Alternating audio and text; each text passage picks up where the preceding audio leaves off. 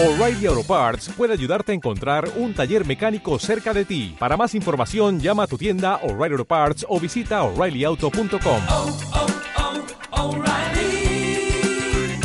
oh, Parts. Estás escuchando Informe Enigma en el 102.7 de la FM, Radio Playa Daro, con Jorge Ríos. Sucesos extraños. Fenómenos paranormales. Experiencias increíbles contadas en primera persona. Un viaje a través de la historia a lugares que nunca habrías imaginado.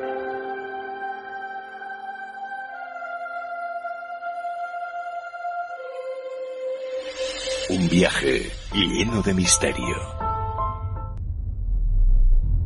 Hoy en Informe Enigma volvemos a rescatar los conocidos Expediente X.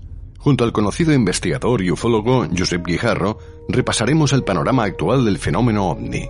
Se cumplen casi tres décadas de la desaparición de Gloria Martínez en una residencia de descanso en Alicante, y aún a día de hoy no existe ninguna prueba sobre lo que le ocurrió a la joven de 17 años. Con el veterano periodista Pedro Avilés conoceremos todos los entramados de esta página de la crónica de nuestro país. Y para poner punto y final, Yolanda Martínez nos habla de nuestro hogar.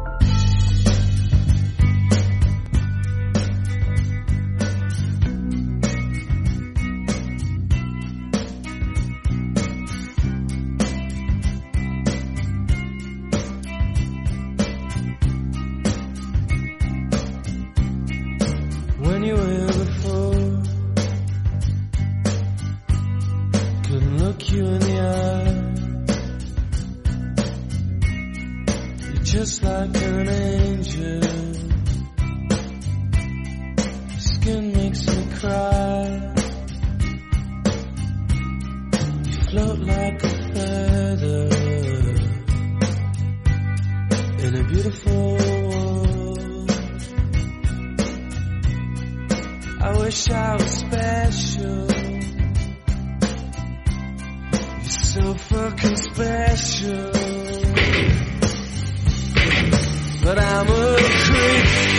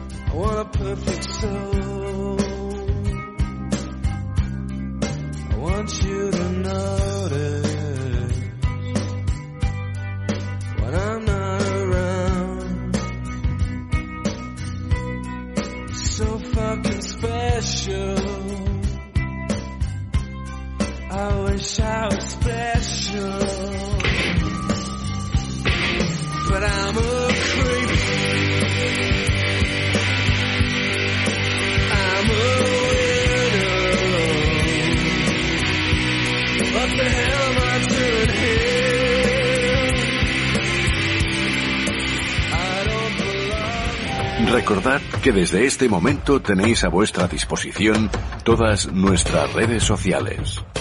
A través de Facebook en Informe Enigma. A través de Twitter en Enigma-RPA.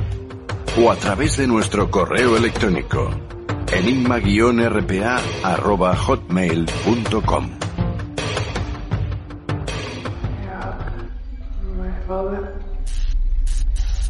Fantasmas, ufología, leyendas, historia. Estáis escuchando Informe Enigma con Jorge Ríos en Radio Playa Daro.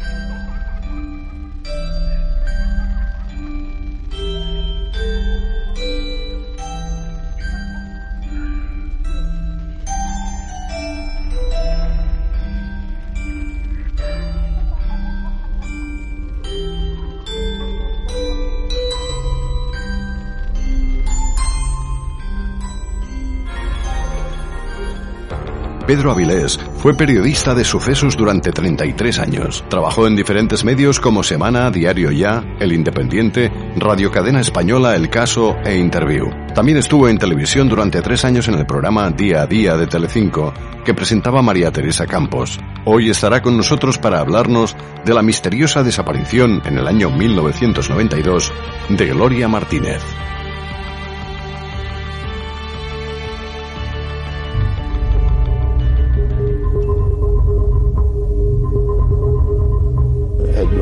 Sabemos es que dejamos a una hija y no, ya no la hemos vuelto a ver.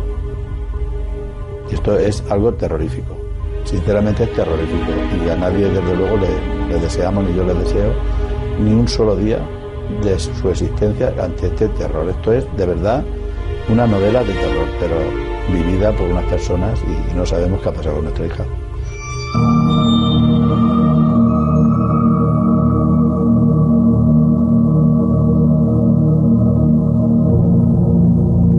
Todas las incógnitas que rodean la desaparición de Gloria Martínez se concentran en este lugar.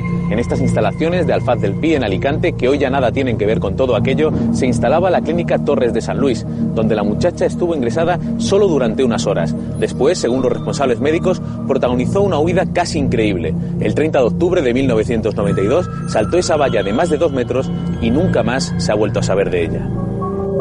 Los padres aseguran que cuando dejaron a su hija en la clínica, su estado era completamente normal.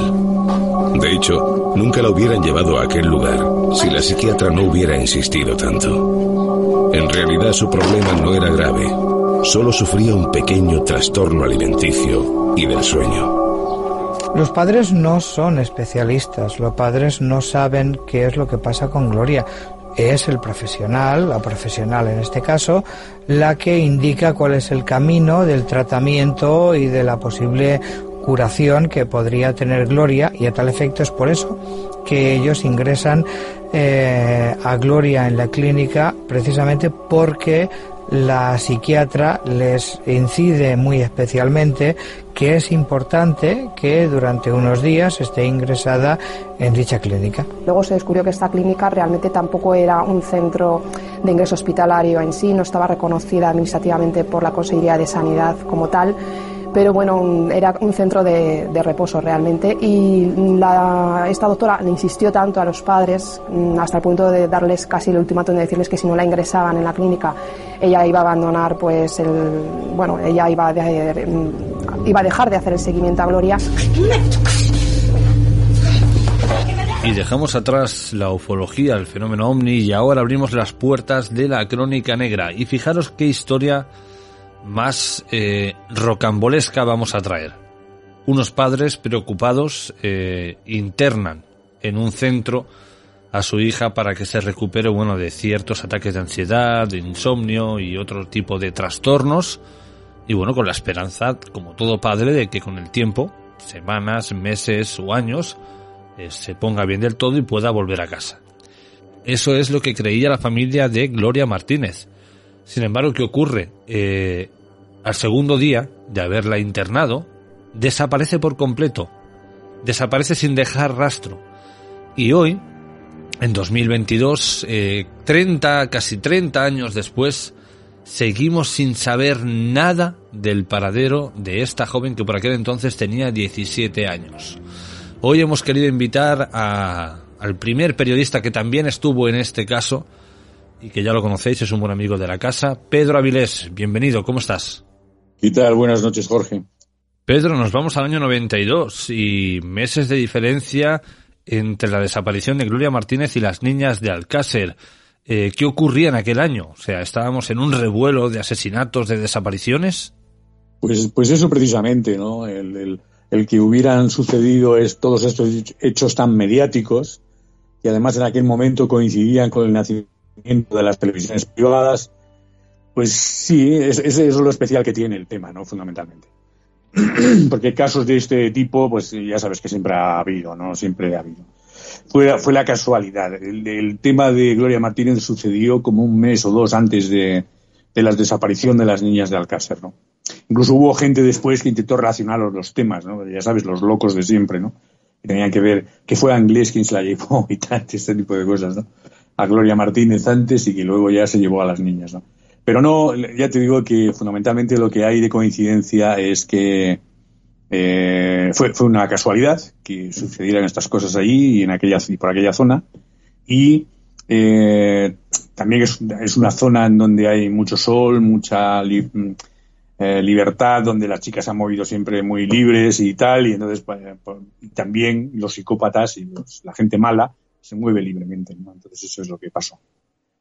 Pero este caso de Gloria Martínez tiene sus peculiaridades, ¿no? Muy concretas. Haciendo mención un poquito a lo que he dicho antes, ¿no? Parece que haya una clara diferencia entre la España actual y la España de los 90. Es decir, ahora no sé si somos más sofisticados, pero cuando miramos este tipo de crímenes parece que estemos hablando de alpargata y garrote. no, no, no, no pienses eso porque te puede sorprender, ¿eh? Es decir, de, ya sabes tú que los sucesos ocurren en todo momento, en todo lugar, ¿no? Y aquí en España lo mismo. Un día de estos nos podemos sorprender con que haya dos o tres temas también muy mediáticos que, nos sorprendan a todos, ¿no? que nos puedan sorprender. Como hemos dicho en la introducción, 17 añitos, ciertos trastornos, acuden a una residencia de descanso para que ella pueda, eh, bueno, ponerse bien, hasta que una historia normal, Pedro, pero llega un momento en que se torna muy rocambolesca. Sí, efectivamente. Gloria Martínez, eh, te voy a contar la historia de cómo hicimos nosotros el reportaje, así rápidamente, en plan conciso. Nosotros hicimos el reportaje en, interview, el reportaje de la desaparición de Gloria Martínez. De hecho, fuimos los primeros que levantamos la historia de, de la desaparición de Gloria Martínez, porque eh, la, corresponsal, eh, la corresponsal en París de interview, eh, Evelyn Mesquida, se puso en contacto con el director para que hiciéramos el reportaje de la desaparición. Evelyn Mesquida era amiga de los padres de Gloria Martínez, ¿no? Entonces llamó al director de interview y le dijo que si nos podíamos encargar, los que éramos eh, reporteros de sucesos de la revista, de, este tema. Entonces nosotros, claro, cuando nos dieron el tema, lo hicimos por hacerle un favor a eh, Evelyn Mesquida y, y, a, y, a, los padres de la chica, ¿no? Pero eh, éramos bastante escépticos, es decir, chica de 17 años que abandona su casa, estaba recién, eh, recién perdida, ¿no? Y no hacía ni, ni 48 horas que había desaparecido cuando nosotros nos presentamos allí. Y entonces, claro, lo primero que pensamos, eh, mi compañero y yo, es que, bueno, esta chica, 17 años, se ha ido de la clínica esta, volverá dentro de una semana o dos semanas, ¿no? Como era muy habitual que sucediera en esas desapariciones, ¿no?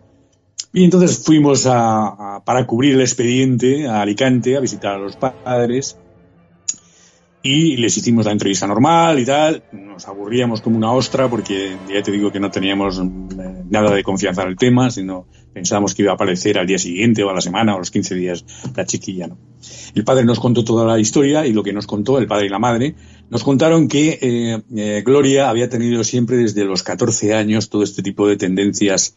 Eh, nerviosas, ¿no? Eh, y había estado desde los 14 años, en, la habían llevado a, psicólogos y a, psiquiatras para que la trataran. Yo creo, en mi opinión, esto es una opinión particular, que eso la estropeó todavía más a la pobre Gloriana.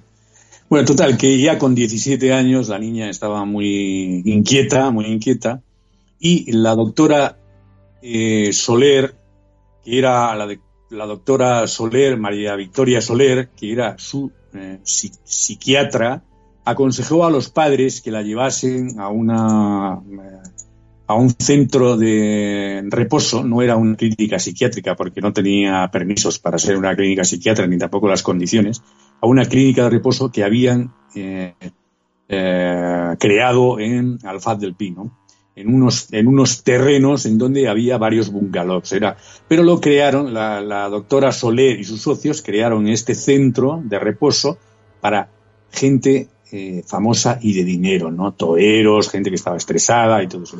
¿Qué, ocurrió? Que aquello eh, patinó desde, desde, un punto de vista del negocio, pues no, no iba bien, es decir, no tenían clientes, ¿no? ¿Qué ocurre? Que esta doctora, María Victoria Soler, insistió a los padres para que ingresaran a la niña allí, ¿no? Para hacerle una cura de sueño, decía ella, ¿no? Y siguiendo los parámetros de un doctor norteamericano que era el artífice de una cosa que se llama psicoterapia dinámica breve, ¿no? Y eh, con este rollo patatero, pues eh, convencieron a los padres para que llevaran allá. La niña no quería ir. Pero bueno, los padres lo llevaron, la llevaron y la dejaron allí. Eh, si no recuerdo mal, fue el 29, el 29 o 30 de octubre del 92 cuando sucedía todo esto.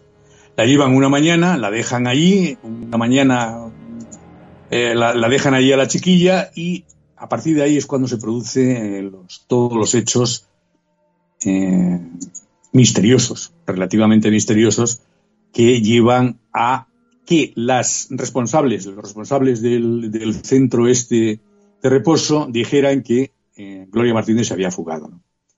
¿Qué ocurre? Nosotros cuando llegamos a- al, al lugar, ya te digo que íbamos bastante escépticos, ¿no? Pero cuando llegamos al FAD del Pi y vimos el centro este de, reposo, eh, el padre nos había dicho que la chica, le habían dicho que la chica se había fugado a través de uno de los muros de, la clínica, que era abajo, era abajo y que se pudo ir a la una de la madrugada, ¿eh? y con una medicación de, espantosa encima. Cuando eh, mi compañero y yo eh, examinamos aquella zona detenidamente, nos dimos cuenta que por la zona en la que se había fugado, o lo que decían que se había fugado Gloria, por la parte de dentro tenía como un metro, un metro y poquito de altura. Entonces por ahí sí podía haber saltado ella, si hubiera estado consciente realmente, ¿no? Pero por el otro lado, aquello caía a una especie de pequeño barranco muy feraz, muy lleno de piedras, de, de matojos y tal, ¿no? Entonces dijimos, uff, esto ya nos huele mal, ¿no? Empezamos, aquello fue la primera cosa que nos puso un poco los pelos de punta. Y ahí empezamos a, como hacíamos en interview siempre, a investigar el tema. Y hablamos con todo el mundo, ¿no? Hablamos con eh, ex empleados de la clínica, hablamos con psiquiatras y eh, eh, ahí descubrimos, llegamos a descubrir, por, por- por resumirte ya la historia, que, eh, y titulamos en la revista Interview, así directamente, que Gloria nunca salió de la clínica, ¿no? Eh, es eh, la verdad es que es un titular fuerte. Pues todavía estamos esperando que nos llegue la, la- la querella, ¿no? Es decir, después de que acusábamos a la clínica de haber hecho desaparecer ella, que es lo que hacíamos en el reportaje, basándonos en hechos, claro, que nosotros habíamos investigado allí, eh, nunca nos llegó una querella. ¿no? Y es lo que final, yo finalmente pienso del tema. ¿no? Yo creo que es que la- el resumen de esta historia, así en principio, es que eh, se, le- pasaron con la medicación a la chiquilla. Eh, a la chiquilla se quedó allí esa noche con dos eh, enfermeras jovencitas, una enfermera y una, y una ayudante de la enfermera, que tenían 20 años, eran muy jovencitas, no tenían experiencia, con la, con la, con, la orden de inyectarle tres sustancias, un cóctel de sustancias que la iban a dejar completamente dormida a, Gloria, porque Gloria estaba muy excitada, ¿no? Y estaba fatal. Determinado momento de la noche, Gloria eh, eh, que- quería irse de allí, la tienen que atar con toallas a la cama. Es, algo brutal, me parece a mí, para ser una clínica de reposo, me parece un poco estricto, ¿no? La, tienen que atar a la cama y, ya más o menos a las 12, 12 y media, Gloria dice que tiene que ir al baño, ¿no? Que la desaten, por favor. Y es cuando ahí uh, eh, aprovecha Gloria para, eh, cuando la desatan, eh, se deshace de las enfermeras y se, ellas dicen que sale por una ventana y que, y que escapa por la ventana del bungalow donde estaba ella ingresada y que escapa. Y entonces, claro, aquí hay ya la primera disfunción y es, ellas, las enfermeras no dicen, y está en el sumario, que salieran inmediatamente a ver qué había pasado con, con Gloria, ¿no? Y cuando salen dicen que ya no estaba, que se había ido, que había desaparecido del mapa. Entonces es cuando cuentan la historia de que probablemente saltó por ese muro de un metro y luego eh, saltó y se fugó de allí, de la clínica, ¿no? ¿Qué ocurre? Eh, las tres sustancias, está en el sumario escrito, ¿no? Que le habían inyectado eran en, unas dosis eh, bastante potentes, las, ya te digo que estas dosis vienen en el sumario, ¿no? Era de sinogal, lagartil y, otra sustancia más que no recuerdo ahora cuál es.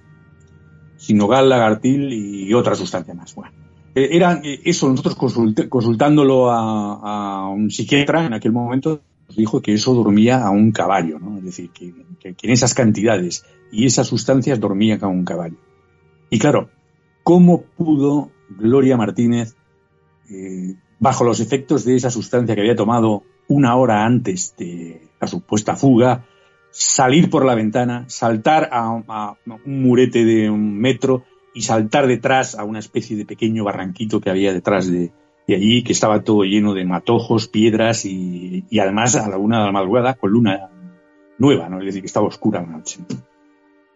¿Qué ocurre? Eh, investigando, investigando, nosotros eh, llegamos a descubrir que eh, el gerente de la clínica eh, había sido un tipo que acudió a Bulgaria a traer al hijo de un jardinero búlgaro que tenían trabajando allí en la cena, me- perdón, en la, en la, en la clínica, ¿no?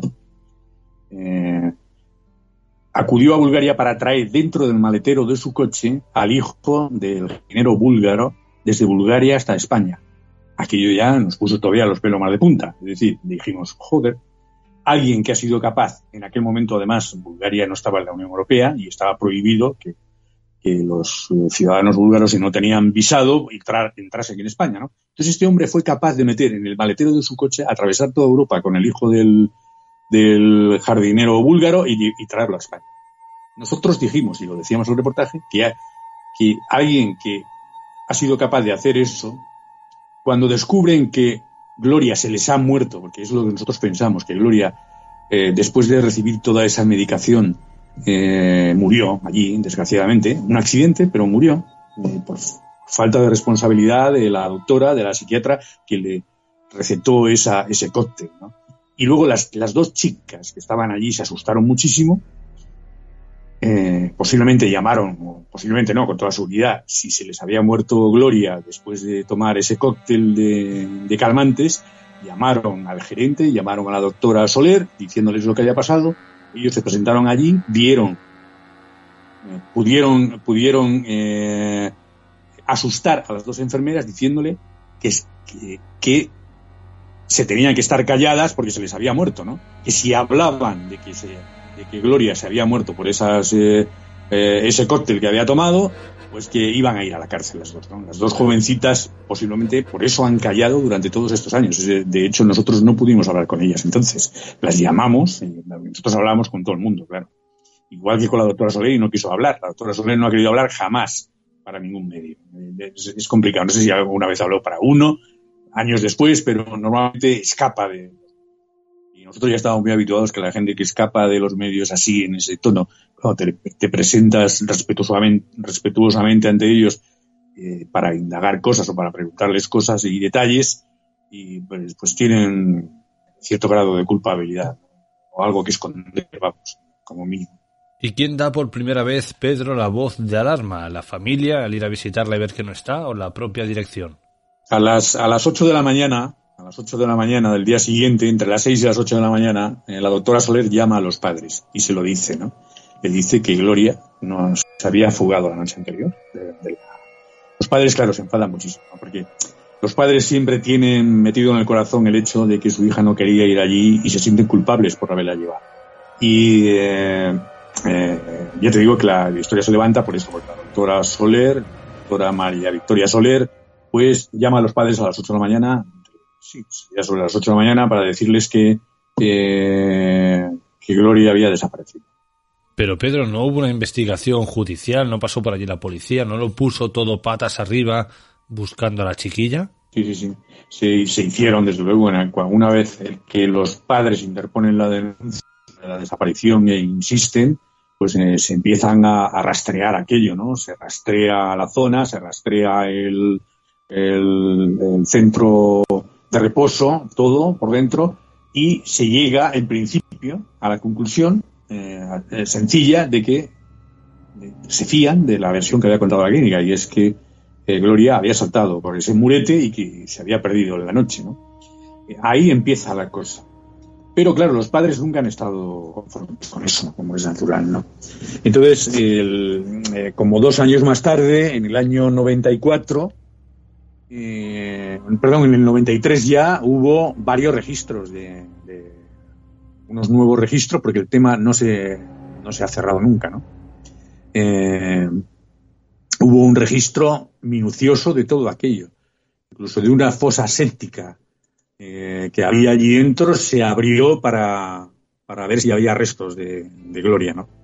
Claro que una fosa séptica es en una fosa séptica si se tira un cadáver es difícil de, de, de encontrar un cadáver. Pero es que nosotros pensamos que, que Gloria, eh, el, eh, si murió allí, alguien la sacó y, hizo desaparecer su cadáver. Ya te digo que este gerente lo que hizo fue, lo que había hecho es traer al hijo de su jardinero búlgaro, del jardinero búlgaro que tenían allí en, la, en el centro de salud este, en la clínica, y lo trajo metido en el maletero de su coche. Luego también nos dijeron que tenía una embarcación que era muy aficionado al mar. Y la clínica tenía muchísimas deudas económicas, muchísimas deudas, que es otra de las cosas que nosotros averiguamos entonces. Es decir, conseguimos documentación de que debían un dineral la clínica, debían muchísimo dinero, estaban en problemas económicos graves. De modo que un escándalo como este habría terminado ya de hundirles, ¿no? De hecho, finalmente terminó de hundirles el caso este, ¿no? Y eh, dos años más tarde, en, un tercer registro que se hizo, en un agujero de la pared de, la enfermería, dos años más tarde, ¿eh? fíjate, tres años, dos años más tarde, perdón, encontraron eh, en una, metida en una bolsa de, de, plástico ropa interior y un, cinturón, y un cinturón de Gloria Martínez, ¿no? que, que, que, habían pasado inadvertidos en los dos anteriores registros que se habían hecho. ¿no?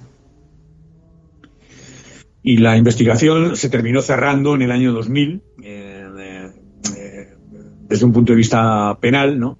pero no administrativo. Eh, finalmente, la clínica y la doctora Soler fueron condenados a pagar 104.000 euros a los padres de Gloria Martínez.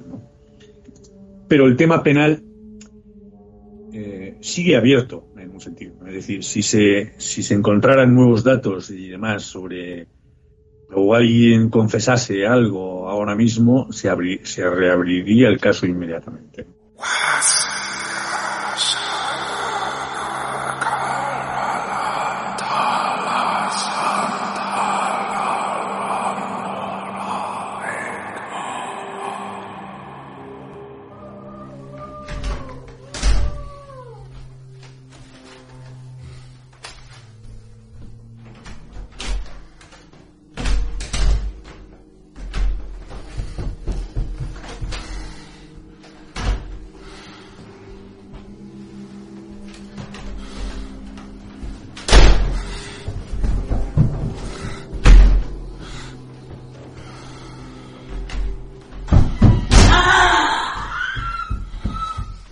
Según tu opinión personal, y esto quizá pueda sonar un poquito duro, ¿tú qué crees que hicieron con el cuerpo de Gloria Martínez? Nuestra tesis entonces, que la dejábamos caer en el reportaje y publicamos el interview, es que posiblemente quien fuera la arrojó al mar, ¿no? Y eh, con, con, un contrapeso. Y, eh, y, es muy difícil ahí encontrar ya restos de nadie, ¿no? Es decir, por allí, por aquella zona de Alfaz del Pino. Posiblemente. Tú te metes a un kilómetro, un kilómetro y medio dentro del mar y tiras un cadáver que está bien atado, con, con un contrapeso, y ya no lo encuentras en la vida, vamos. Escuchándote hablar, Pedro, entendemos que los padres siguen creyendo de alguna forma que su hija está viva o que va a aparecer, aunque sea con 47 años, ¿no? De hecho, en el buzón de la familia sigue saliendo el nombre de Gloria Martínez. Sí, cierto, pero también los padres ya nos habían dicho entonces y han declarado después a otros medios, después de los años, la, la madre y el padre, que saben que su hija no está viva, ¿no? Es decir, son personas realistas. Eh, también han declarado eso, ¿no? No, no, si no han quitado el nombre de Gloria del buzón es por una cuestión de amor paterno-filial, ¿no? Yo creo. Pero también han declarado esto, ¿eh? También han declarado que ellos saben que su hija no, o intuyen que su hija no está viva, ¿no?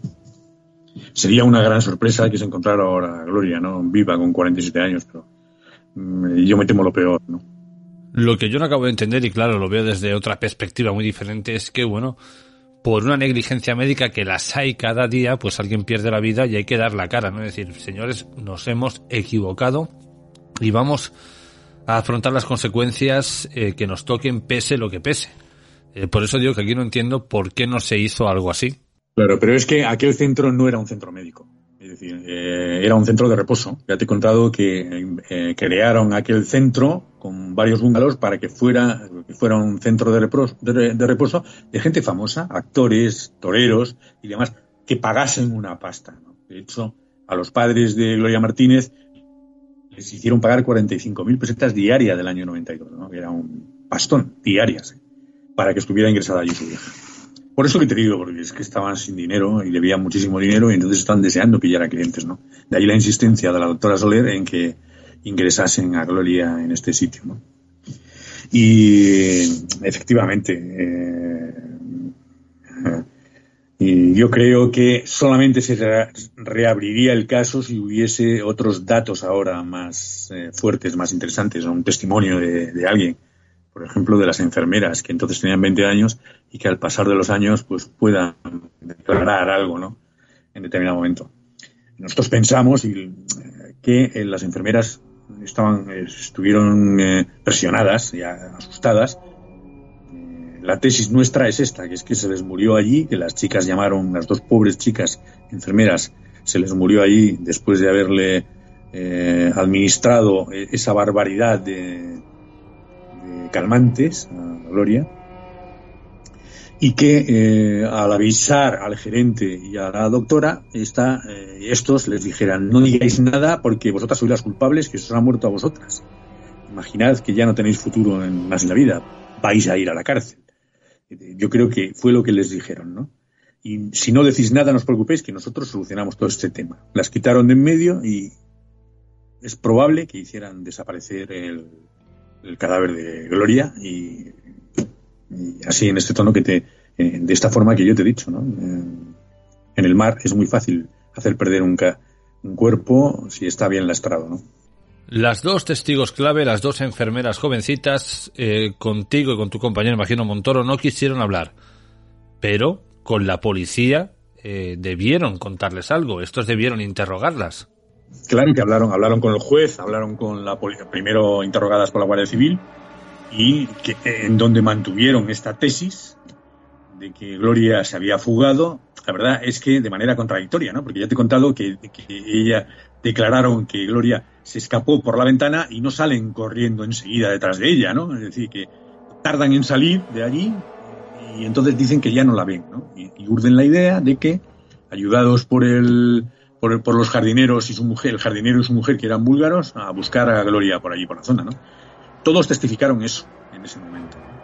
Pero las únicas que son testigos de, de lo que le pasó a Gloria son estas dos enfermeras. Y estas dos enfermeras, te repito, que seguramente fueron acogotadas, asustadas, porque se les había muerto a ellas, claro. Eran dos chicas muy jóvenes, sin experiencia, sin mucha experiencia, y eh, probablemente les dijeron, fíjate, si os ha muerto, vosotras decid que, que ha pasado esto, ¿no? que se ha fugado y que se nos ha fugado, ¿qué vamos a hacer? Es una desgracia y tal, y que en un accidente el delito está en, en ocultar después esos hechos, ¿no? Entonces las chicas cuando declaran ante el juez y ante la Guardia Civil declaran esto estrictamente. Es una historia muy fácil de mantener, ¿no? Claro que la Guardia Civil es muy lista y tal. Pero en aquel momento todo el mundo, en, un primer momento todo el mundo se creyó la versión que había hecho la, la, clínica, ¿no? Y es que Gloria se, se había escapado esa noche a la una de la madrugada con unas dosis enormes de calmantes, ¿no? Y eh, se había echado a la noche por, por, una especie de, por todos aquellos campos agrestes como son eh, esos campos, pues nosotros lo comprobamos entonces ahí, ¿no? Y eh, esa es la historia que se creyó todo el mundo al principio, ¿no? para nosotros queda claro que si en un crimen o se ha producido un crimen, un hecho así, si no se si, desde el primer momento no se produce un interrogatorio serio de, de los presuntos culpables, la cosa está muy difícil ya de descubrir después. Es como ha ocurrido aquí, ¿no? Pero sí, Gloria declaró lo mismo delante del juez, delante del fiscal, delante de, la Guardia Civil primero y del fiscal y del juez después, claro. Declararon esto. Ya te digo que es una historia fácil de mantener, sobre todo si tienen encima la idea de que las van a culpar a ellas de la muerte de Gloria, ¿no? Casi 30 años después, la familia ya da por hecho y asume que su hija está muerta, pero no saben dónde está enterrada. Y conociéndoos por otros programas en los que has participado, imagino que en el momento que llegas al, al lugar, lo primero que haces es hablar con esta familia, ¿no? Eh, en, en, el primer momento, ¿ellos se creían la versión oficial de que había desaparecido voluntariamente o ya se olían algo raro? Desde el principio sospecharon que le había podido ocurrir algo malo a su hija, ¿no? Porque la conocían, claro, y no y sabían que no iba a fugarse, ¿no? Eh, Gloria se dice que se llevaba peor con su padre, pero claro, una chica con 17 años, 16, pues ya sabes que se puede llevar mal con la madre o con el padre, ¿no? Es, está en una edad adolescente en donde es una edad complicada, ¿no? Es decir, no creo que Gloria se, se, escapase, se escapase de allí, ni de su padre ni de su madre. No, lo creo, sinceramente. Y eh, los padres sí, efectivamente, desde el principio nos dijeron que, que pensaban que le había ocurrido algo malo a su hija. De hecho, nosotros éramos muy escépticos. Estoy contando que antes de ir a ese sitio, cuando nosotros lo primero que hicimos fue ir a hablar con los padres, ¿no? A Alicante para que nos contaran los, de, los detalles. Y entonces nos contaron, nos contaron y nos contaron. Y cuando nos dijeron que ellos pensaban que había sido culpa de la clínica, éramos muy escépticos. Pensamos, sí, bueno. Seguro que te aparece en una semana, en 15 días o dentro de un mes, ¿no? Como contando una de, marcianos. Eh, Gloria, ¿no? Pero claro, cuando ya empezamos a movernos, después de tener toda esta información previa de ellos, empezamos a movernos, pues eh, empezamos a, se nos empezó a poner los pelos de punta. En principio porque vimos la ubicación donde estaba la clínica. Sabíamos que habían declarado que se había fugado a la una de la madrugada. Sabíamos, por el sumario, que eh, se, había, eh, se había tomado ese cóctel de, cal, de calmantes. ¿no? Eh, y entonces dijimos, no, imposible que se haya escapado por aquí nadie con ese, con ese cóctel de calmantes que se le han metido una hora antes, ¿no? Que es lo que declararon las enfermeras que le habían metido una hora antes de su fuga, ¿no? Debía estar. Un psiquiatra nos dijo que eso duerme un caballo, en esas cantidades que, que declaró la propia doctora que le habían, la propia doctora Soler que le habían inyectado a Gloria, eso duerme un caballo deja dormida y calmada. No, no hay, es difícil que eh, Gloria sal, escapara allí, que estuviera despejada como para escaparse y saltar al campo por la parte de atrás, que te digo que era una zona muy agreste, complicada. Y aparte que por dentro tenía como un metro, metro y algo la, el muro, pero por fuera tenía casi los tres metros y medio, cuatro metros. Era, muy difícil. ¿no? Al día siguiente se hizo un registro de todo aquello, se hizo un, registro, se hizo un, un, una inspección de toda la zona, de, de, alrededor, ¿no? De campos, pues encontraban el cuerpo de ella, o se la encontraban agazapada en algún sitio, escondida, y no, fue imposible. años después también, se, o poco después, perdón, de esto, se, se, registraron todas las balsas que había por la zona, por si, con buzos, por si encontraban el cadáver de Gloria, nada, no ha dado resultado nada. Cerramos aquí el caso de Gloria Martínez, eh, un fichero más de crónica negra de nuestro país que a menos que aparezca la chiquilla a día de hoy, como digo, con 47 años, y corrígeme Pedro si me equivoco, poco vamos a saber de lo que le ocurrió. Sí, exactamente. Ya, ya te vuelvo a repetir que nosotros titulamos en interview, eh, arriesgándonos, que Gloria, literalmente, eh, Gloria nunca salió de la clínica. Y nosotros esperamos entonces, eh, ya te digo que estamos además protegidos jurídicamente por la revista y la, la revista eh, en el momento en el que sacamos cuando dimos todos los datos y tal del reportaje hicimos una un, un, una, reunión no para ver si titulábamos así porque fue lo que nos habían dicho nosotros algunos empleados que, que, que nos habían dado el titular no que Gloria nunca salió de la clínica. Y entonces nosotros titulamos así Gloria nunca salió de la clínica. Entonces claro dijimos podemos asumir una querella sí la podemos asumir, obviamente, porque además es testimonio de, gente que nos lo ha dicho, ¿no? Y nosotros incidiríamos el reportaje en todos esos datos que te acabo de dar. El, el gerente que fue a, a, Bulgaria a traer al hijo metido en el maletero, el hijo búlgaro del, jardinero que tenía, lo trajo metido en el maletero. Alguien que es capaz, y lo decíamos en el reportaje, alguien que ha sido capaz de hacer esto es capaz de hacer desaparecer un cadáver. O sea, quiero decirte, no te digo que la hubieran asesinado, no hubo asesinato, pero hubo, se les fue de las manos, ¿no? Es decir, que hubo una imprudencia terrible, porque además aquello era una clínica de reposo, no era una clínica psiquiátrica, es decir, que no, está, no era un hospital ni era un centro médico de ningún tipo. Querido Pedro, un fuerte abrazo y hasta la próxima. Muy bien, Jorge, muchas gracias. Chao. Cada viernes de 11 de la noche a 1 de la madrugada, el mejor misterio te espera en Informe Enigma.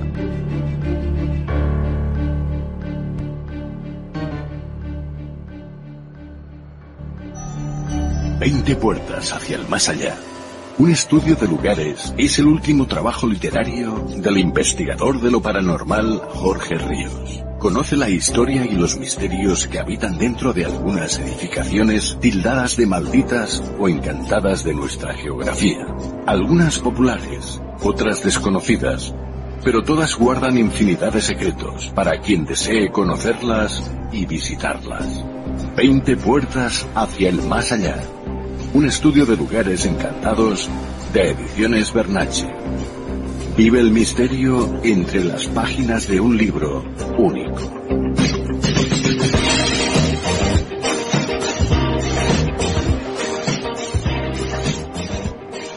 Estás escuchando Informe Enigma en el 102.7 de la FM, Radio Playa Daro, con Jorge Ríos.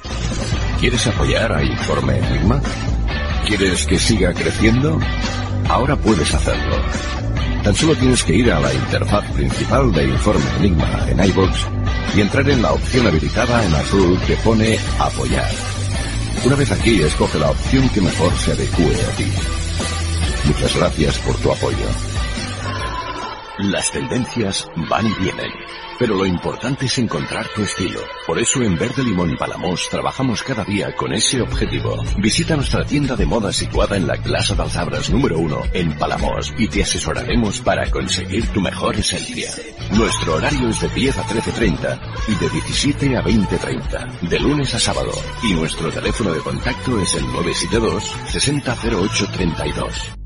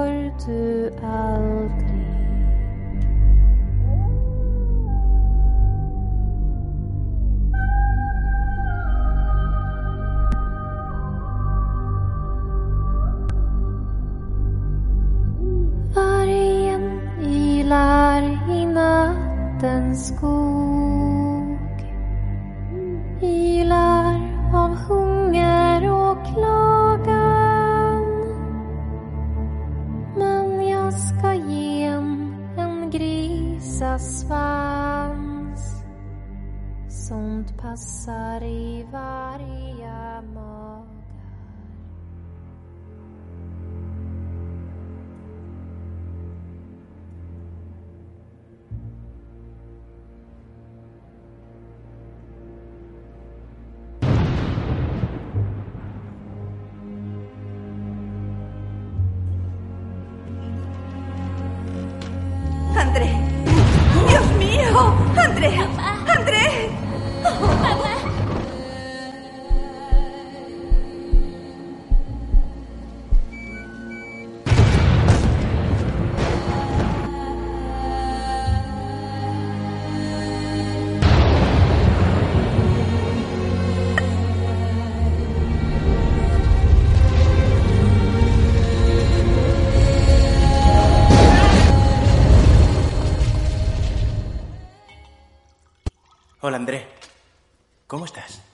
¿Qué es este lugar?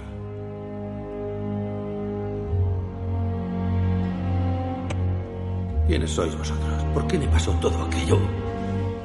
Todas esas preguntas te serán respondidas en su momento. Exijo una explicación. La vida en la Tierra es una copia de la de aquí. Aquí todo tiene un porqué y un sentido, ya lo descubrirás. Dios mío. Quería preguntarle cómo puedo enviar un mensaje a mi familia. Necesito verlos. ¿Cómo era él, Clarisa?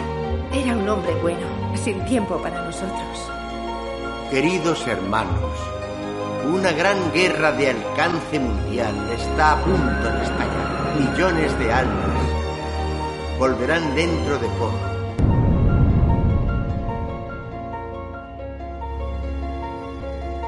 No puedo esperar años para volver. Tenemos que irnos. Perdóneme. Hay corazones que rezan por ti. Hijo mío.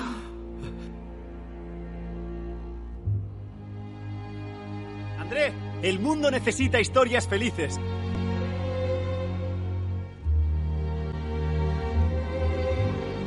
Siempre estamos a tiempo de volver a empezar. ¿Alguna vez habías imaginado la vida después de la vida?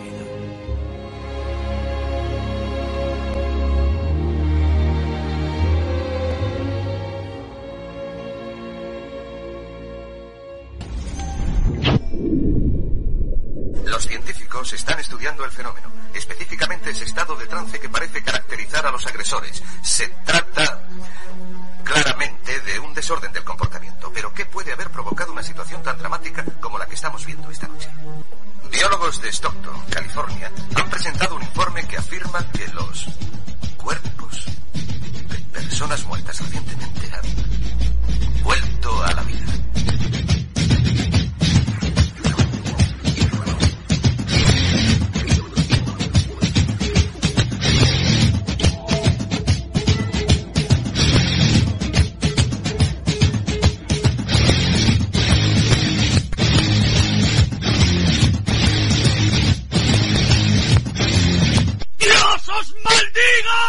Bienvenidos a Voces del Más Allá, con Yolanda Martínez. Y llegamos al final del espacio de esta semana y lo hacemos como siempre, con Voces del Más Allá. Yolanda Martínez, ¿cómo estás? Buenas noches, Jorge. Pues muy bien. Esta semana volvemos a hablar de nuestro hogar, de nuestro propósito de vida. Es decir, hacemos un popurrí de cosas que ya hemos tratado en este 2021. Pues sí, me apetecía un poquito repasar, ya que hay personas pues que se incorporan nuevos a Voces del Más Allá, Informe Enigma, y que les gusta, ¿no? Que les recordemos un poquito pues de qué se trataba esos temas y para eso estamos, ¿no? Para, para refrescar un poco y para recordar, sobre todo más que el propósito de la vida, es sobre todo mm, qué ocurre antes de nacer y voy a explicar por qué me apetece muchísimo hoy a dar detalles sobre, sobre eso, porque últimamente eh, me está ocurriendo muchísimo que en lecturas que estoy haciendo, sobre todo con ese tarot tan maravilloso que tengo del tarot de las brujas, eh, creado por el diseñador neoyorquino eh, Mark Evans, pues que hizo un tarot tan, tan especial, con unas imágenes tan recreativas, con, un, con unas imágenes que puedes canalizar unas lecturas de tarot impresionantes. ¿Y qué me está ocurriendo? Porque, si os acordáis, en el, en el, donde hablábamos en el programa que hablábamos de qué ocurría antes de nacer, escogíamos, veíamos cómo había sido nuestra vida aquí, en la Tierra, cuando ya estamos allí, en nuestro hogar, como almas. Y entonces, pues siempre os comenté que veíamos lo que habíamos estado haciendo aquí. Así que nada de ser almas en pena, que luego lo vemos todo aquí y nos decepcionamos. Pero ¿qué me está ocurriendo en las lecturas? Pues que últimamente me están viniendo muchas personas y veo que seres que ya no están aquí me dan y me transmiten mensajes que se arrepienten mucho de su paso por la tierra, de no haber sido aprovechado, sobre todo en el terreno emocional, en el terreno de haber dado más cariño a sus familiares, de haberse portado mal o de no, no haber aprovechado ese tiempo, ¿no? Entonces yo desde aquí uh, os vengo a decir que para mí es un poco duro cuando tengo que canalizar un, una lectura de tarot donde veo a alguien que ya no está y que no puede hablar él por sí solo y, lo hace a través de mí y veo que me, me, marca mucha tristeza o dolor por, por haber perdido el tiempo aquí en la tierra, lo único que os puedo decir que los que estemos aquí, de momento que estamos aquí, pues aprovechemos este, este tiempo y este paso, ¿no? Por aquí para, para, para, para que luego no nos arrepintamos, ¿no? De, de, de, de ver lo que estamos haciendo. Esto de aprovechar cada minuto, cada segundo, todo el tiempo que tenemos porque solo hay una aquí y ahora es muy bonito, es muy literario y creo que todos lo hemos dicho en algún momento, ¿no? Voy a empezar a vivir y a veces se nos, ese vamos a empezar a vivir se nos acaba los dos días. A los dos días ya volvemos de nuevo a las andadas. Qué cierto lo que estás diciendo, Jorge. Eh, a mí me gusta porque incluso eh, en gente que viene a hacer lecturas de tarot, eso le suele ocurrir, lo que dices tú. Salen con un subidón o te escriben y te dicen, pues me has abierto los ojos o me ha ayudado.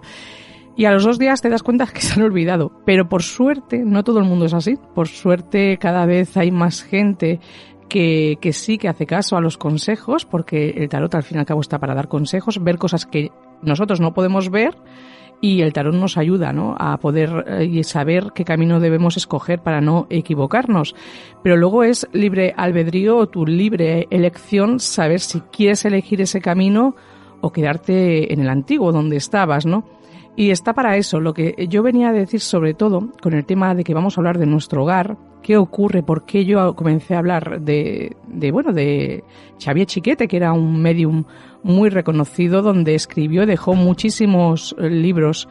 Uh, uno de ellos fue en la película de Nuestro Hogar que se hizo cuando él falleció y, y nos dejó muchos mensajes de, del más allá, ¿no? Y curiosamente, pues ¿Por qué yo hablo de esta película siempre? Porque yo, antes de ver esta película, había tenido pues varias, uh, su varios sueños o llámale premoniciones ¿no? sobre, sobre nuestro hogar y cuando me llegó a mí esa película la verdad es que me impactó muchísimo. Yo proponía ayer un experimento a Yolanda, ya que vamos a hablar de nuestro hogar de nuevo y no hay mejor forma que averiguar si realmente existe o no y es que ella pase al otro lado y luego de alguna forma nos lo comunique, ¿no? Yo ya le dije que sería un buen, eh, no sé, un buen espacio, que daría un Voces del Más Allá muy interesante, pero ella solo es de literatura, no es de práctica. Bueno, eso tendría que ser al revés, porque la que oye las voces soy yo, ¿no? O sea, tú te vas a allí y yo digo si te escucho, ¿no? Si quieres ese experimento lo experimentamos bien, ¿eh, Jorge? Porque seguramente que te estaría gritando y no, no, te darías cuenta. Porque, mira, fíjate que Jorge es una de las personas que está siempre tan ocupado que no se dará cuenta de lo que pasa a su alrededor. Entonces, muchas veces hay que estar despierto. Yo lo digo, hay que estar despierto en un mundo donde mucha gente está dormida. Porque la mayoría de personas estamos dormidos, vivimos la rutina, el día a día, el agobio. Eh, no, no celebramos ni siquiera cuando tenemos que trabajar o, o la rutina no es como esperando el fin de semana, no, no. La Hombre, vida... acabas de decir una cosa que tela, no, celebrar que vamos a trabajar. Bueno, sí, vale, eh, hay que hay que celebrar que tenemos trabajo, pero ostras, tampoco hay que poner las manos en la cabeza por unos sueldos de negreros, eh, por hacer más horas que que, que, que, lo que sea y que ni tenemos panera ni te dan las gracias y te, te apretan y te apretan. Es decir, que eso de dar las gracias por ir a trabajar, yo por lo menos no. yo lo sé y además eh, la parte que más te tocó a ti cuando yo te hablé de nuestro hogar y una de las cosas que yo pude ver cuando a mí me mostraron una parte de nuestro hogar eh, que fue trabajar para ti fue eso algo terrible. Recuerdo perfectamente cuando yo conté aquí que una joven que yo conocí estudiando pues eh, había fallecido y gracias a ella pues pude ver que estaba en nuestro hogar. Y lo primero que vi y cómo lo vi es que eh, estaban trabajando Jorge pero allí el trabajo así que es verdad y te tengo que reconocer que aquí vamos a trabajar y vamos cansados. Yo la primera me levanto ya voy cansada Así que cuando yo termino a las nueve de la noche, pues voy cansada, no lo siguiente, Jorge. También te pediría un poquito que dejaras de ser David Guetta, porque es que no paras de tocarme lo que es la tabla de... ¿eh? Y aquí parece un DJ. ¿eh? Jorge podría dedicarse los fines de semana a pinchar en un pub. Lástima que los, los tienes cerrados ahora, seguramente. Pero es que no para, es como David Guetta. Así que quietecito, por favor, Jorge, que me vuelves loca. Así que estábamos hablando de nuestro hogar, estábamos comentando que eh, una de las cosas que yo pude ver y por qué supe yo que, que, estaba en un lugar que no era la Tierra, porque vi a esta persona yo conocida, eh, una persona que, que, falleció y era, había sido una compañera, pues un, una persona que compartíamos trayecto, eh, íbamos a estudiar cada día de San Felipe de Guíxols a Girona y en ese trayecto nos conocimos, eh, tuvimos una conversación, teníamos, conversábamos cada día, se creó una amistad y con los años me enteré que había fallecido. Así que cuando yo llegué allí a nuestro hogar y pude ver cómo trabajaban, me di cuenta que no estaba en la tierra gracias a ella, como he dicho, porque ella había fallecido. Tengo que decir que, que no había cansancio, lo que te he comentado, no es como aquí, eh, es, es otro tipo de trabajo, pero a un ritmo a un ritmo brutal. Lo digo porque no se trabaja a veces como aquí, que vamos desganados o que vamos, que nos parece que nos tengan que apretar las tuercas allí, no, allí es que como no había cansancio, era un ritmo bastante que incluso me llegó a sorprender el ritmo que se podía llegar a, a, trabajar allí. Y me dices, ¿de qué se trabajaba? Pues hacían un poco de todo, sobre todo había mucho movimiento, veía a personas trabajar como en una línea, como si fuera un, una línea de, pues, pues no sé qué harían en la línea porque no veía exactamente lo que tenían en las manos, pero era como una línea, iban trabajando, iban haciendo, otros iban como recogiendo cosas, otros, pero era una cadena, todo era una cadena, pero con sonrisas, sin cansancio y eso es, es lo que a mí me podían transmitir eh, estando allí. No pude notar, o sea, podía notar lo mismo que ellos, que no había cansancio, que no, no había malas caras, no pasa como aquí, que todo el mundo va, parece que a disgusto, eh, si no es con los compañeros, es con un jefe allí. No, allí era otro ambiente. También lo que pude ver cuando, cuando, gracias que me mostraron esa parte de nuestro hogar, pues los perros, por ejemplo, uh, habían animales, eh, esos perros que aquí se les llaman perros peligrosos, pues allí estaban y eran como unos guardias, ¿vale? Estaban como, como guardianes y también, eh, o sea, que hay animales, quiero decir, allí había un ambiente muy diferente al que se respira aquí en la Tierra. Por eso digo, incluso hay un capítulo, hay una parte de la película de, de nuestro hogar donde está el protagonista, ¿vale? Que es el doctor que fallece y va a nuestro hogar con otro ser de luz que estaba allí hacía mucho tiempo y él se dedicaba a sanar y comienzan a hablar eh, y comienzan a estar como tristes y melancólicos a decir por qué se ha ido, se ha tenido que ir su madre y a reencarnarse porque ahora se ha quedado sin madre allí en el cielo, entonces estaba un poco triste y dice, mira, ¿sabes qué? Vamos a dejar de estar tristes porque al final nos vamos a convertir en un alma en pena, ¿no? Como hay muchas personas aquí en la tierra que parecen almas en pena. ¿Por qué digo eso? ¿Por qué digo eso? Porque hay muchas personas que a veces me escriben y si les pasa cualquier cosa, cosas a veces sin importancia, creen que son los más desgraciados del mundo, que el mundo está en contra de ellos, que todo el mundo puede ser feliz menos yo. Y eso me parece un egoísmo por parte de muchas personas. Hay personas que son muy egoístas y lo peor de todo es que no se dan cuenta lo egoístas que son. De verdad, el tiempo aquí es, es muy breve pasa la vida muy deprisa como para estar mal. Yo no digo que vaya al trabajo celebrándolo o, haciendo una fiesta, claro que no, pero voy alegre porque porque tengo trabajo y gracias a Dios tengo salud de momento, ¿no? Tenemos salud, que es lo más importante y trabajo, pero creo que sí, que es una manera de, de bueno, de, abrir los ojos a todo el mundo porque a través de las lecturas de tarot, sobre todo con el tarot de las brujas, como he dicho, que, que, es un tarot precioso y que se puede canalizar muchísimas cosas, pues me llegan muchas imágenes de seres que ya no están aquí transmitiéndome que se arrepienten mucho de, de haber sido como han sido. Y claro, el problema es que muchas personas que están aquí en la Tierra pues a veces pues no aceptan esas disculpas o piensan que se lo tenían que haber pensado.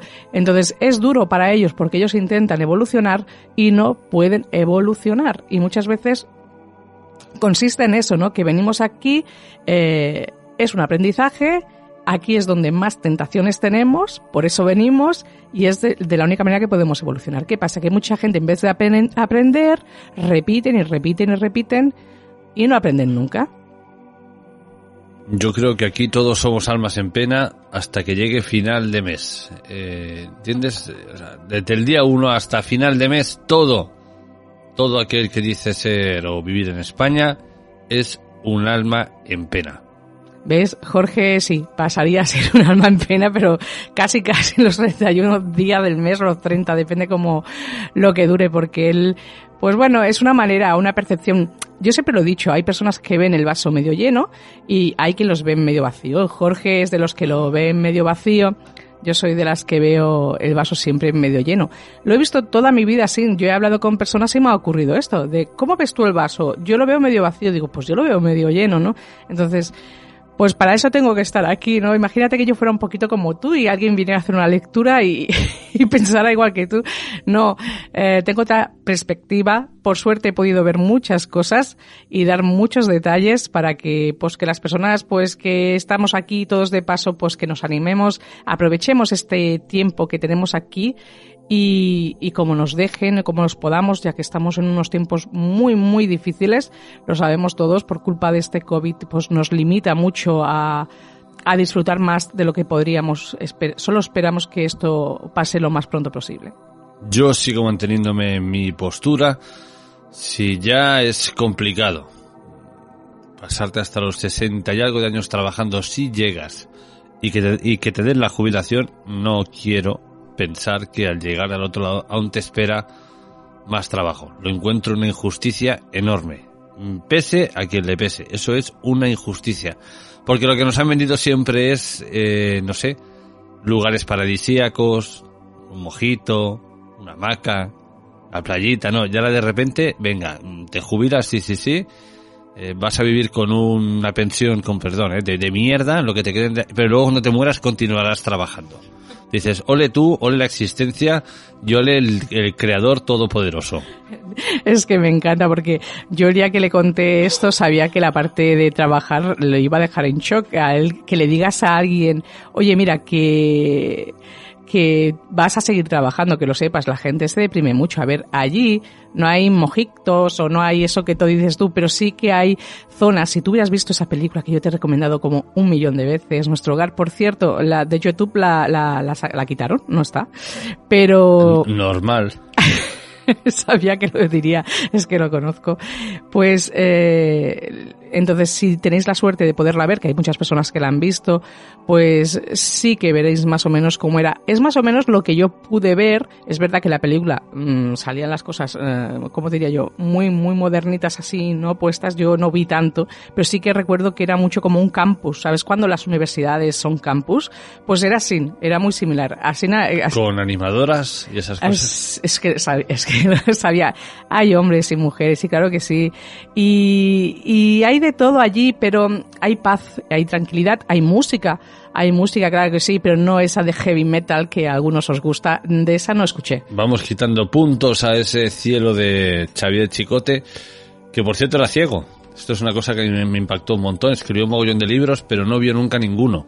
Bueno, él no los escribía, él los redactaba y nunca quiso ser él el autor de los libros. Él solo se dedicaba a transmitir los mensajes que le daban, como los de nuestro hogar. Eh, él transmitía, y es curioso porque en la película, cuando, como él, se hizo la película cuando él falleció, pues en las puertas del cielo, como digo yo, cuando al entrar le dicen a Xavier Chiquete, hoy te estábamos esperando, ¿no? Es- y es a él que lo estaban esperando porque, bueno, sabía que había llegado su hora y, y lo estaban recibiendo por la puerta grande. Tengo que decir que en la película Nuestro Hogar hay una parte que es bastante durilla, lo digo por si hay gente que la encuentra por algún sitio y la puede ver.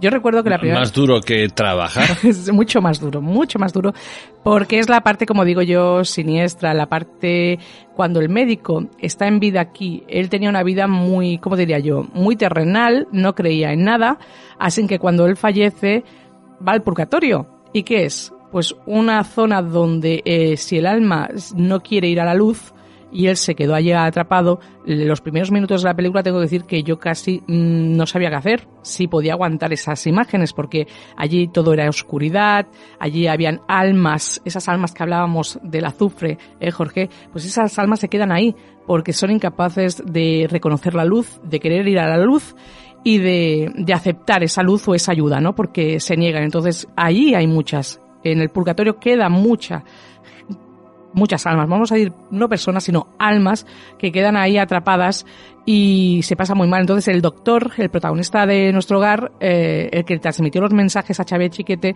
pues él le hizo ver que él primero fue allí porque él no creía en esa luz y era una persona que había sido tan terrenal había sido un buen marido, un buen padre, pero no era una persona que estaba dispuesta a ver la luz, a creer en la luz, eh, en que había más allá, que todo era, trabajar, trabajar hasta que se dio cuenta de que allí no se le había terminado, no se le había pagado la luz de verdad. Entonces tuvo que aceptar él esa ayuda y ahí es cuando lo vienen a buscar, lo vienen a recoger y se lo llevan y entonces lo están sanando y lo sanan allí, en nuestro hogar.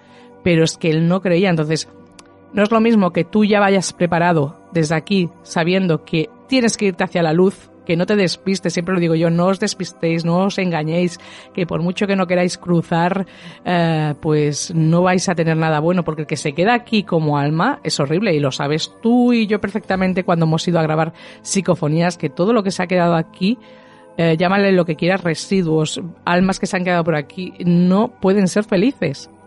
Tened cuidado, ¿eh? tenéis que cruzar la luz, que si no llegáis tarde a, a fichar y luego en la nómina eh, celestial se nota. Pues mira, eh, allí nómina no hay, pero sí que hay como... Encima tampoco. Si es que lo pintas todo y dices, wow, eh, que, que es que me voy, pero ya, encima, ya la historia viene, nos está contando la historia de una persona que dice eh, haber visto, bueno, una persona que no ve y me tengo que fiar de lo que, es como, perdón, eh, que, que nadie se, se ofenda, pero es como que, que me, que me explique cómo es conducir un ciego que nunca ha cogido un coche, ¿no? Es un poco complicado. Pues si este hombre ya era ciego, ¿por qué me voy a fiar de lo que él dice que cree que ve si no ha visto nunca? Porque se lo han dictado, se lo dictaban, además se lo estoy Pero a diciendo... veces de esas cosas que se dictan se llama esquizofrenia, ten cuidado. No, perdona, yo de esquizofrenia nada y también he podido ver muchos detalles. Es por ese cuando a mí me llegó esa película que alguien me la, me la pasó y me dijeron, tienes que mirar esta película y la vi, me quedé en shock, o sea, me quedé eh, como diciendo, ¿qué ha ocurrido aquí? Claro, yo había cogido imágenes eh, desde hacía tiempo, cosas que me habían ido mostrando a mí, ¿vale? Eh, y de golpe lo veo metido en una película y digo, madre mía, y luego, claro, evidentemente, Xavier Chiquete era un medium, pues mira, mejor todavía me lo pones, era una persona que era ciega y podía ver todo eso, y podía escribir todo eso, lo que le dictaban, él, él lo escribía, pues está claro que tenía unas cap- capacidades psíquicas muy grandes, Jorge. Entonces, en breve resumen, eh, hay un doctor que pasa por el purgatorio, va al cielo, y luego Mm. él es quien le eh, transmite todo esto a Xavier Chiquete. Ah, sí, exactamente. Vale. Tienes unos amigos o unas personas que lees que son muy raras. ¿Por qué no vienen y me lo transmiten a mí? O a ti, o alguien normal, alguien del que la gente se pueda fiar.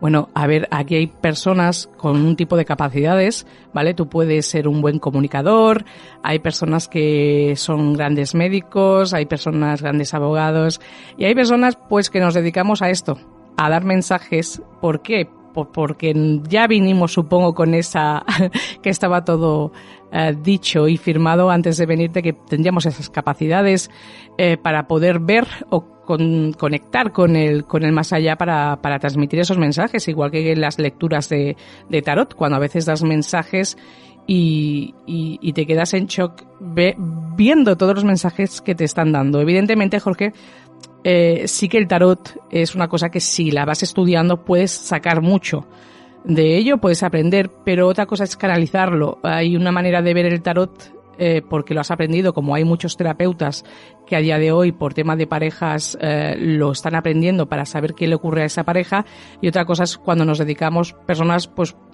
que tenemos esa, esas capacidades para poder conectar más, ¿no? Porque a mí, ¿qué ocurre? Que muchas personas me han dicho, a ver, pero tú no lees solo el tarot, tú se nota que vas más allá, ¿no? Entonces, ¿yo para qué utilizo voces del más allá? Pues para presentarme un poco y decir por qué me dedico realmente al mundo del tarot. Claro que sí, haberle dicho, claro que voy más allá. Hablo con Xavier Chiquete.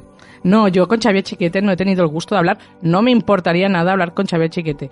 Yo he tenido muchas conversaciones, pero con Xavier Chiquete a mí al menos no se me ha presentado así. A mí cuando me han mostrado, eh, pues no te, tampoco se me han presentado con un, con un nombre. Me han ido enseñando imágenes, me han ido, bueno, pues curiosamente viendo ciertas cosas y yo luego pues eh, cuando vi la película pues eran recreaciones de lo que yo había visto antes. Pero lo que te venía a decir, que no se paga en nómina, eh, cuando tú trabajas allí, lo que haces es ganar, ganar esas visitas a tus seres queridos. Porque hay personas que te dicen, ah, Yolanda, he soñado con mi abuela, Yolanda, he soñado con mi padre, he soñado con mi madre, porque esas personas trabajan para ganarse esos Es como unos puntos, o sea, tú vas trabajando y te ganas esas visitas. Porque hay gente que dice, pues yo nunca he tenido un sueño con tal persona, o con no me ha venido a ver nunca. Pues igual porque tu padre o tu madre o porque tu hermano no tenía ganas de estar allí trabajando. Entonces, te lo tienes que currar un poco para tener esas visitas.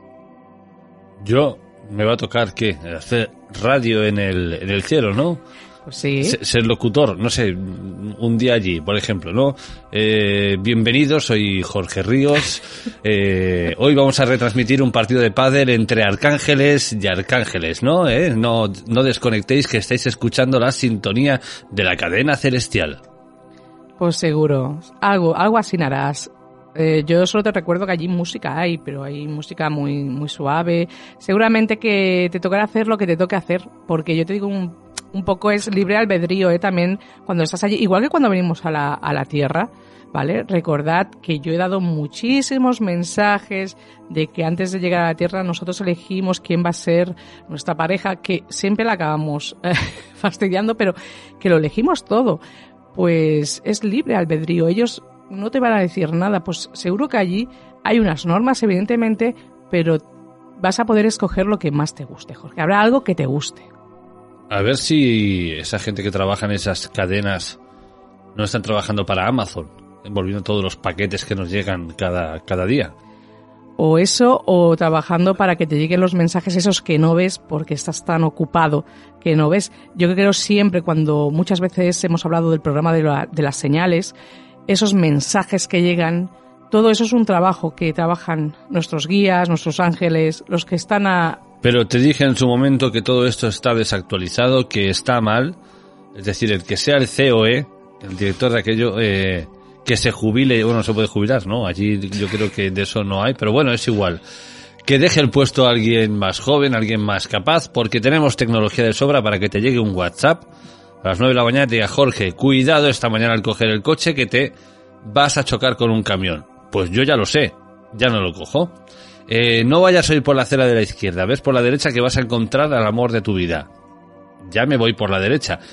Es decir, hay herramientas, hay aparatos a disposición de todos para que la comunicación sea más fluida. Esto de quedarme en el siglo I antes de Cristo, en el siglo II, eh, así con el álgebra, las piedrecitas, los mensajes raros, ya ha pasado de moda. ¿Tú Estamos ahora, ahora, ahora hay tecnología, aprovechenla, señores del cielo. Eh, no sé, eh, explotadores de esas fábricas, comité de empresa de allí celestial, aprovechen esos mensajes. Hay grandes ofertas ahora en Mediamar, por cierto. Eh, Quiero saber qué trabajo te tendrán preparado a ti, porque de verdad contigo van a tener trabajo, no lo siguiente. Pero yo te digo una cosa, eh, hay muchas veces muchas señales de muchas maneras que son mucho, incluso más sencillas que el dichoso WhatsApp, que nos tienen todo el día enganchados al, al móvil. Hay que estar atentos y a veces cualquier carterito o cualquier señal eh, pues nos están dando esos mensajes. Eh, realmente a mí no me dicen de que lo que exactamente se puede estar trabajando. Yo solo vi a personas trabajando. Pero todo esto, lo repito, sigue siendo contradictorio. Nos quieren dar mensajes, no los vemos porque estamos ocupados con nuestro día a día, pero sin embargo nos han dado una herramienta fantástica, divina, genial, que no podemos vivir sin ella y que no nos vuelve subnormales como es el TikTok. ¿Eh? Y sin embargo los otros mensajes están por ahí. Dices, bueno, pues quitarme aquello y a lo mejor si dejo de hacer el garrulo, veré algo de lo que me estáis enviando, pero solo nos están enviando explicaciones que en lugar de ir a, a- a- a evolucionar, estamos yendo de nuevo al mono, excepto Paquirrín, que va al revés. Pero bueno, eso es otra cosa. No, eso es totalmente cierto. Eh, pero bueno, cada uno debe ser feliz con lo que sea haciendo TikToks, otro haciendo YouTubers, yo qué sé, es que me es indiferente la gente en que ocupe su tiempo y su energía, lo importante es que sean felices, ¿no? Pero que no os olvidéis, no os olvidéis de que el paso por la tierra no podéis vivir como almas en pena, sino que alegraros por lo que tenéis y el mayor tesoro que podemos tener hoy en día es eh, la salud Y por Dios, el trabajo, Jorge, aunque, aunque sé que... El trabajo que va a ser eterno, porque allí también os espera. Así Es que eterno, es eterno. olvidaros de jubilaros ya, ni os presentéis en la seguridad social. ¿Para qué? Este hombre no tiene remedio. Es que yo sabía que el día que le iba a venir explicando lo del trabajo, para él iba a ser un poco duro. Pero qué, qué aburrido sería, ¿no? Eh, sin nada que hacer, sin nada que, pues no, no. Y que sepas, pues que allí tienen también sus, sus parcelas y sus casitas. Yo solo pido que cuando me den mi parcela, que a ti te pongan un poco lejos. ¿eh? Ahora veremos si también hay hipotecas y también nos te quitan no. todo y te- ya veremos. Allí es, eh, seguramente que es muy, muy diferente. Y lo único que para hacer este recordatorio de nuestro hogar para las personas que, pues que siempre me oigan hablar de, nuestro hogar, a qué venía, pues es el, el medium famoso Xavier Chiquete que nos dejó ya hace muchos años y que nos dejó eh, este maravilloso libro y esta maravillosa película para, para saber qué ocurre, ¿no? También hay películas muy espirituales como por ejemplo La cabaña, Jorge, otra película que te he recomendado y aún no has visto, pero es una de las películas eh, que todo el mundo debería ver una vez en su vida. No tiene nada que ver La cabaña con nuestro hogar, tengo que decirlo. Mm, La cabaña es una película muy espiritual, pero que hay gente que me dice que no puede dejar de verla. Yo la he visto muchas veces, pero la parte principal de la película me la tengo que omitir, la tengo que saltar porque para mí es un poco dura y es algo que no puedo, o sea, me cuesta mucho. Entonces, casi siempre la pongo cuando ya ha pasado pues como 20 minutos, 25 minutos de la película y ahí es cuando la engancho y la vuelvo a ver. Pero es una película que recomiendo totalmente. La cabaña, una película totalmente espiritual. Al final de la película te dicen que tú escojas a ver si quieres pensar que así es real o es fantasía, porque no, se han querido mojar en esa película, así como nuestro sí, se quedó ahí registrado eh, que estaba hecho por Xavier Chiquete, pues mm, la cabaña no. Te dicen al final de la película pues que elijas tú creer, ¿no? Lo que quieres creer. Pero es una película que recomiendo al 100%. Tengo que decir que a veces depende si, si eres muy sensible, pues te puede afectar un poco, lo digo, lo, ya lo digo porque es que la he recomendado muchas veces y muchas personas luego me han llamado y me he sentido muy mal porque estaban llorando, pero que me la han agradecido mucho, pero que sepáis que es una película bastante dura, pero que la recomiendo totalmente. Terminamos aquí nuestro Voces del Más Allá. Yolanda, formas de contacto. Pues ya sabéis, eh, me tenéis por Instagram Yolanda Martínez 544 y si no me podéis llamar al 647 552954. Hasta la semana que viene.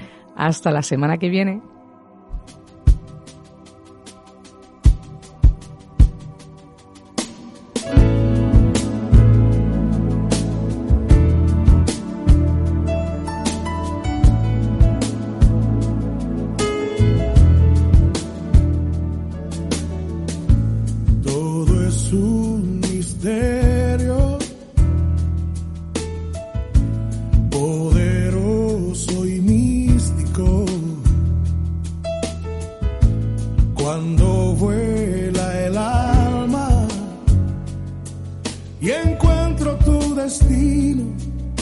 Ligado a aquel camino que acaba